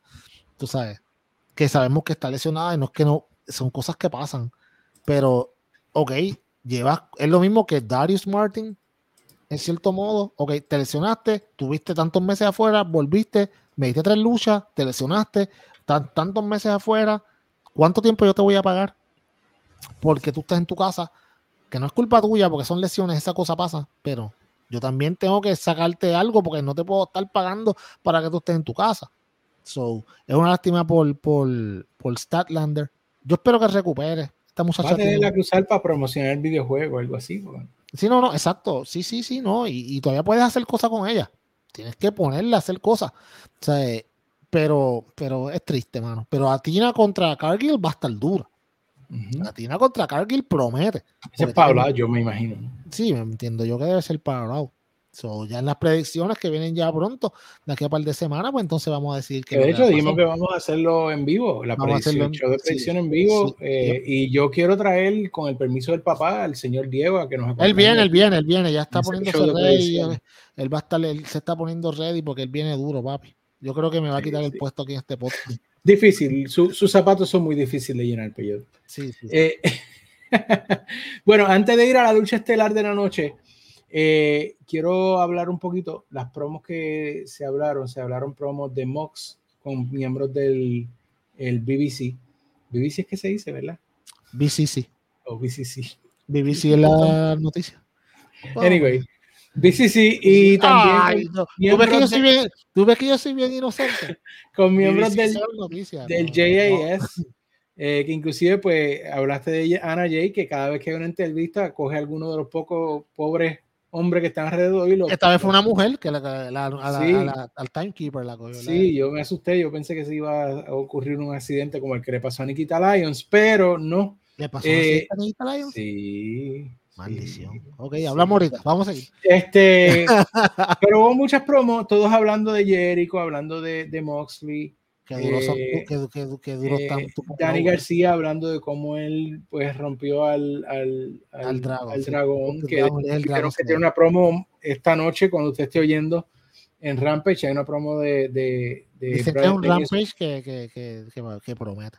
Sí, eh, lo único de esto es que lo malo es que es grabado, entonces como se riega, pues quizás no haya mucha audiencia porque La gente sí, la gente. sí. Yo trato de. Y, y a mí me enviaron los spoilers y yo, como que, ok, no los voy a ver.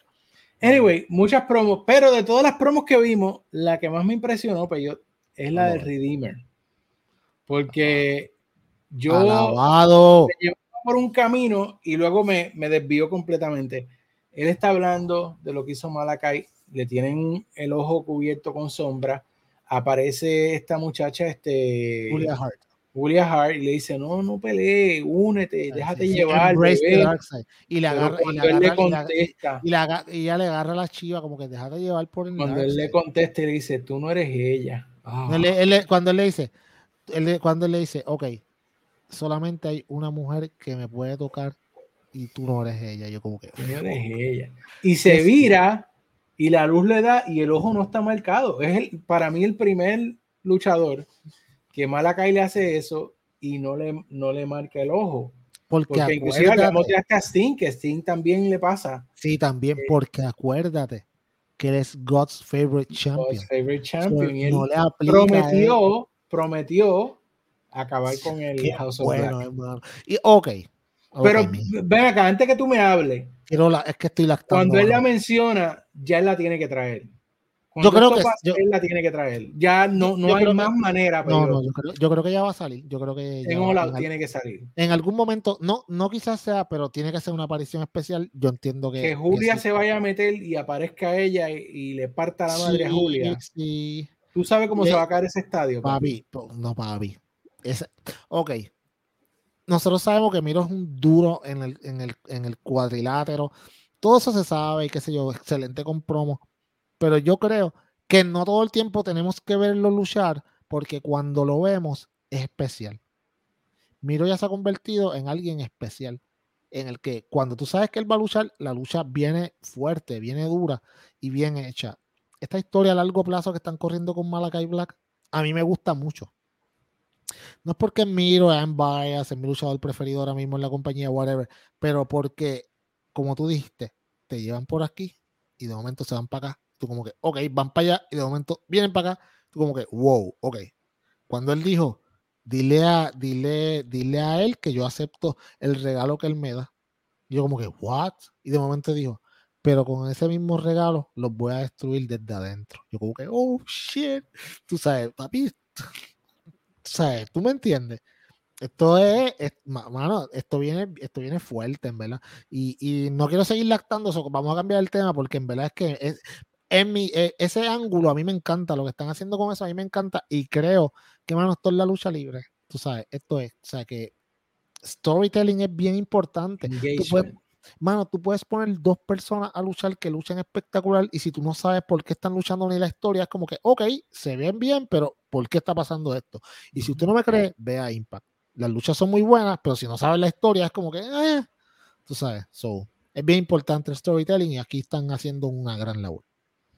Muy bien, ahora sí, lucha estelar de la noche, Moxley contra Lionheart Jericho. Vino, este tipo está tan comire que él se pintó el pelo del mismo color que él lo tenía. Cuando yo, dije, yo dije que tenía que hacerlo, man. Este, la, la ropa, la ropa era igual, se afeitó la chiva, todo. O sea, él vino Lionheart. Sí, con White Zombie de música. Ajá, entonces tú, tú, tú ves eh, que Moxley entró regular y yo pensé inmediatamente los vi en el ring a los dos que Moxley tenía ya la ventaja porque Jericho está jugando el juego de Moxley. Este, y, y la lucha fue excelente. Eh, ahora, la crítica que lo dije en el Discord, lo tengo que decir, y no soy yo el único que lo dice ya, yo lo dije aquí primero, y ahora están diciendo, yo no recuerdo cuándo es la última vez que Moxley luchó que no sangró. Sí, yo creo, Moxley está entrando en territorio Carlitos Colón. Yo creo que Moxley ya, yo creo. Yo escucho lo que tú dices y yo creo que ya lo está haciendo por joder. Porque todo el mundo está diciendo eso todo el tiempo. Es como que, ah, Moxley siempre está sangrando. Ah, sí, pues sabes que yo voy a sangrar ahora todo el tiempo. Yo tengo un pana que es luchador, que déjame ver, quiero traerlo aquí algún día que nos acompañe, porque él ve IW toda la semana. Ah, eh, eh, y él dice que cuando tú eres luchador y, te, y sangra, eso se vuelve como una adicción. Y que él cree que Moxley está en esa, que Moxley, la adrenalina de sangrar lo, lo, lo Sí, lo pone a hacer y, y vamos tenemos que aceptar que cuando después que él empieza a sangrar, la lucha se pone mucho mejor. Tú sabes. Y ayer, y, o el miércoles, depende de cuando usted está viendo esto, este, en este último Dynamite, mano, el que le arrancara la pantalla, que vamos, nosotros mm. sabemos que, la, que obviamente la pantalla no se la arrancó de verdad, whatever. O sea, no venga como que, ay Dios mío, no, tú sabes. Eh, pero, y que le empezara a sangrar por la oreja fue un toque tan like, oh shit, ok. O sea, y se le veía por el lado de la cara así el bache de sangre. Yo no sé cómo diablo hicieron eso, porque no es como en la frente, que ya tú sabes más o menos por dónde cortarte para que bote sangre. En la, lado de la oreja está complicadísimo. O sea, está complicadísimo. Y, y, no hay una forma de como cuando te, cuando tú botas sangre con una, eh, como, lo, como en las películas, que si en la boca, que si tienes una pastilla. No, en la oreja tú no puedes hacer eso. So, ellos son bien bravos. Un capilar. Sí, pero papi, pero es que un capilar, tú sabes, en, acuérdate, en el caos de la lucha no es lo mismo que controlado. So, tienes que, tienes que, no puedes fallar, como falló Sammy cuando le tiró el bate. Este, pero, pero, pero, ok. Esto fue una lucha de pay-per-view en televisión, mano. Y tú no me dices a mí que esto fue una lucha de un. ok, esta lucha para mí fue como si fuera el final de, una, de un pay-per-view y esta era la última lucha. Y si tú me dices a mí, este hubiera sido el final de All Out, yo te lo hubiera comprado. Porque ellos, mano, nos dieron sendo luchón. Mucha gente criticando, ah, cuando él le hizo Lion Tamer a Moxley y esto tuvo todo el tiempo del, del, del, break comercial en el Lion Tamer, eso no estuvo bien porque nos perdimos todo eso. Yo como que, bueno, no tanto. O sea, lo que nos, que nos perdimos, nos perdimos que lo tenían en el Lion Tamer, ¿tú me entiendes? Y ya, pero, pero para mí la lucha fue buenísima. Ganó el correcto. Jericho lució como cuando tenía 30 años. So, hay que aceptar que sí, Jericho, como tú dices, algunas veces, y tú lo dijiste, creo, en estos días, así como que Jericho, mano, como que, como que, ah, Jericho está todo el tiempo en todo. Yo creo que se vaya de tour un ratito con la banda. Yo, yo creo que sí, pero tú necesitabas a Jericho este verano. Sí, Ok, agree, agree por el hecho de que, de que lo que pasó con Punk, por lo, Que pasa, lo que está pasando con NJF, pero después de esta, yo creo que Jericho ya tiene que empezar a hacer un poquito más en la categoría de, de los Brock Lesnar de la vida, que son special features, que salen de vez en cuando y de cuando en vez.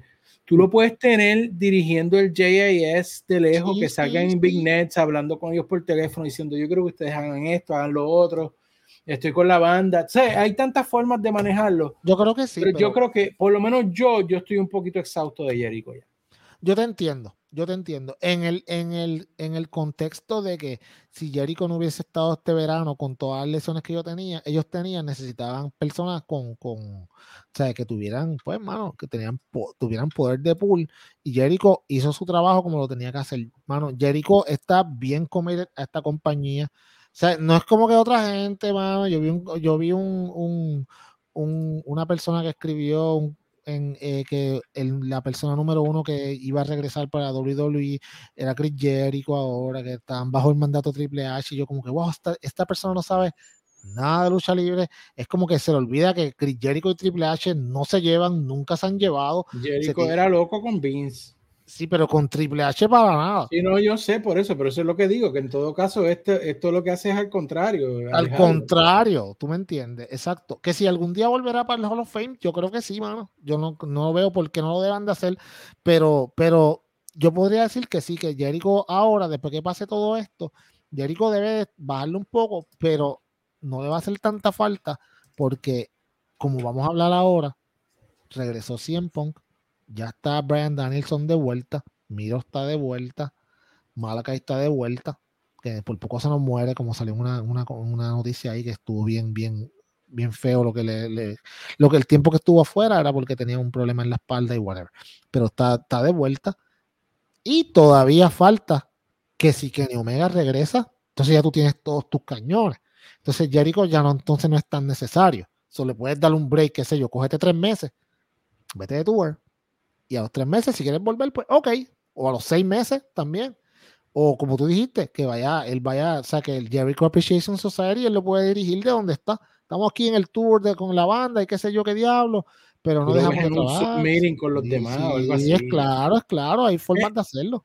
Anyway, lo hablaste ya eh, cuando bajó el, el, el, Jericho Appreciation Society a atacar a, a Mosley, sale el BCC, eh, se forma la reyerta. Yo, dije otra vez, no. Sí, pero yo, yo tenía un presentimiento de que alguien iba a salir. Yo te había comentado en el chat de nosotros de un rumor que oí, pero no fue específicamente lo que oí pero es conducente y a eso vamos a explicarlo ahora para que la gente entienda. Sale la música de punk, el lugar se crea, yo no sé, pero yo creo que punk, yo me atrevo a decir que ya entró en el territorio, en el círculo, y no estoy diciendo que es la misma categoría de calidad de luchador, no, no me malinterpreten, bla, bla, bla. Yo lo que quiero decir es que está en círculo de los íconos, de las leyendas, oh, sí. de que cuando entra, por ejemplo, un Mick Foley, un Shawn Michaels, un Undertaker, no importa, cuando llega la gente se go nuts, se vuelve loca. Y eso está pasando con Punk. El lugar se quería caer. Punk limpia la casa y como ven en la imagen que tenemos, los que están viendo por video, eh, se va frente a frente con Moxley. Moxley, ni corto ni perezoso, le, le, le, enseña todo el cariño que tiene con el dedo del centro de la mano y le, le choca el hombro y se va del ring porque pues tenemos lo clásico, el, el, regular y el interino, y ahora hay que hacer una lucha de unificación. Estoy seguro que va a ser el evento principal de All Out entre ellos dos, pero aquí, Ahí es que, vamos. aquí es que tenemos que retomar el tema y aquí es donde dijimos, los, los, los pullitas, como decimos en Puerto Rico, los tips, los consejos que nos vienen dando Britt Baker, FTR, de ya trayendo las, las fotos, las letras otra vez, de este personaje que lleva ya casi dos meses perdido, de que ya ni se menciona, y como que empiezan a, a traerlo a la memoria de la gente. Estamos hablando de Maxwell J Jacob Freeman, y sabemos que con quien tiene cuentas pendientes, además de Tony Khan, es con CM Punk. Y yo no dudo, pero yo, ahora en este momento, tú me preguntas, yo no dudo de que lo que esté planificado, aunque tú sabes que Tony Khan es medio loco a veces, pero lo que esté planificado es que Punk y Moxley sea un clásico, pero que Punk logre ganar esa lucha y al final de All Out,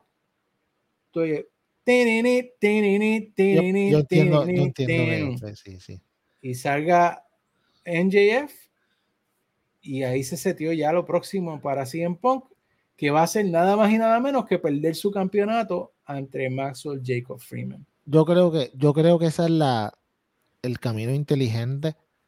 Y yo creo que si es así, fue brillante de parte de Tony Khan decirle a MJF, ¿sabes qué?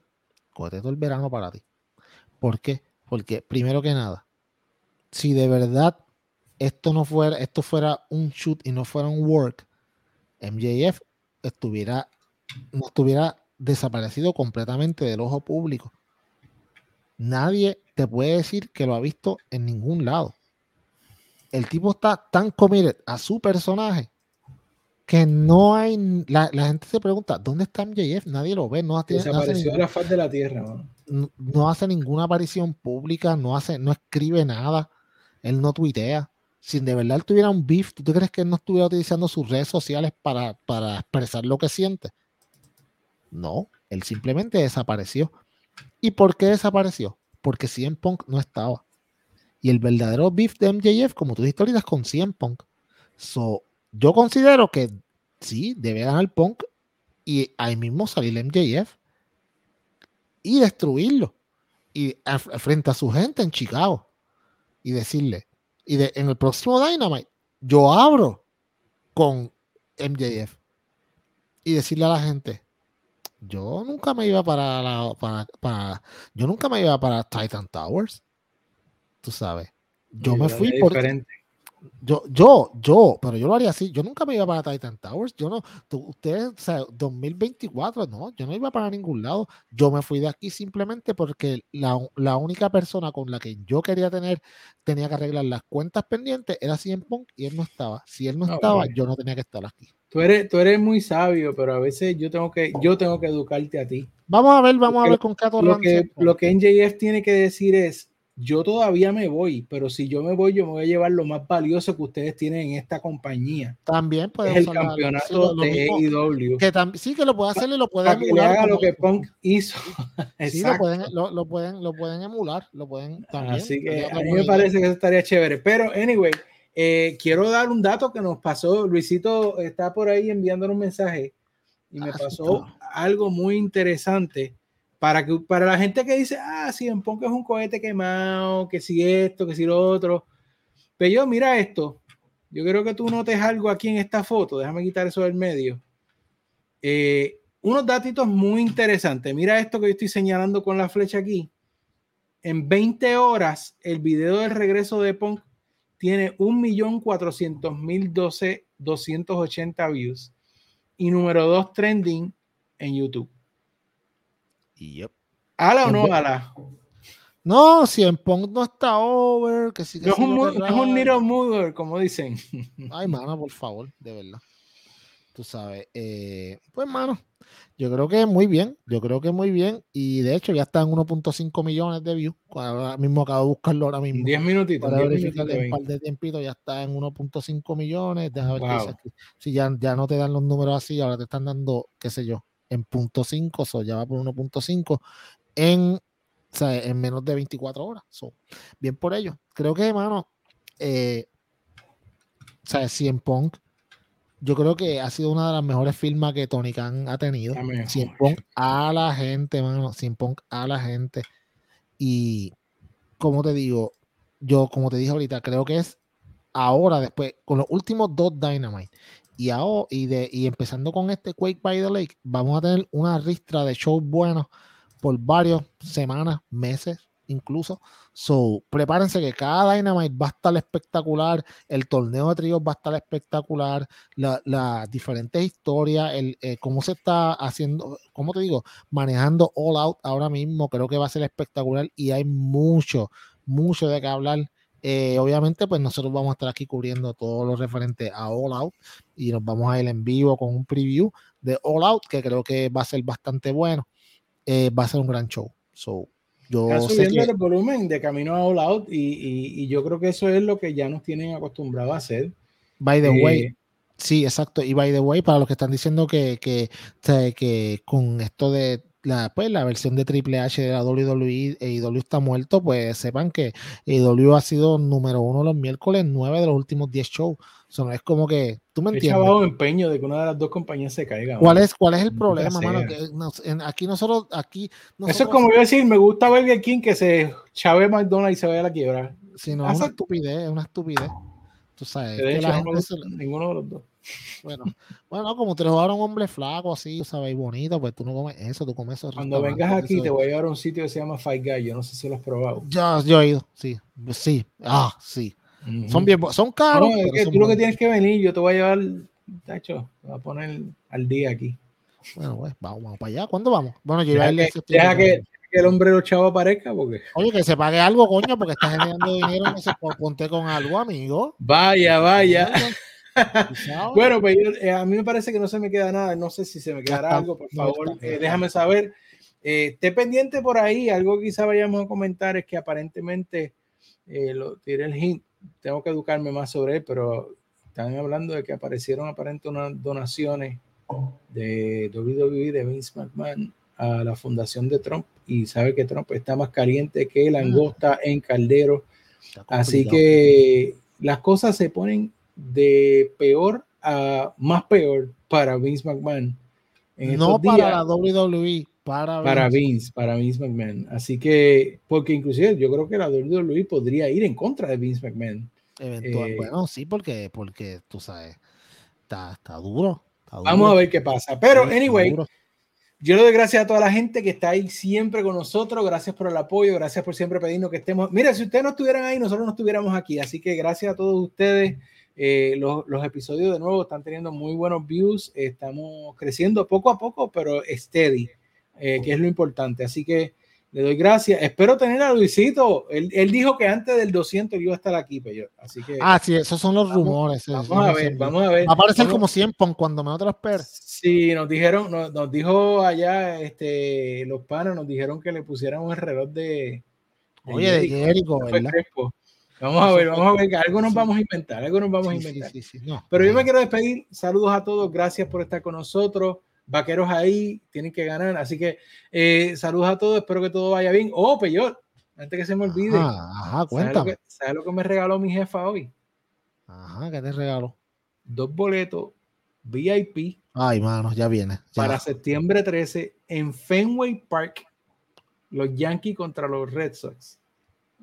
Voy una cena, me van a dar cena con postre, bebida y después juego en un VIP penthouse.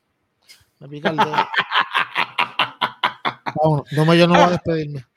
Estoy como, como, como, como Luisito, el Million Dollar Man. Anyway, gracias a todos. Pero dile algo para despedirnos. Este tipo viene a echárselas aquí, mano. Para mí no me regalan nada de eso, no me importan, ¿verdad? Ojalá y pierdan los Yankees por 14. Es sucio. embuste, no, embuste. eso está fino, contra, mano. Se bregó al 100, ¿viste? Yo no sé qué tú estás haciendo con esa jefa, pero te bregó al 100. Eso me da miedo. Embuste, no, no, mano, qué bueno. Este, no, claro, eso está súper cool, en verdad. Yo, obviamente, pues yo nunca he ido al Fenway Park, so, debe ser una experiencia bien brutal. Vete vestido de los Yankees a ver qué pasa. Ya yo lo he hecho y no fue muy bien. Por eso, aventura también. bueno, gracias la semana que viene.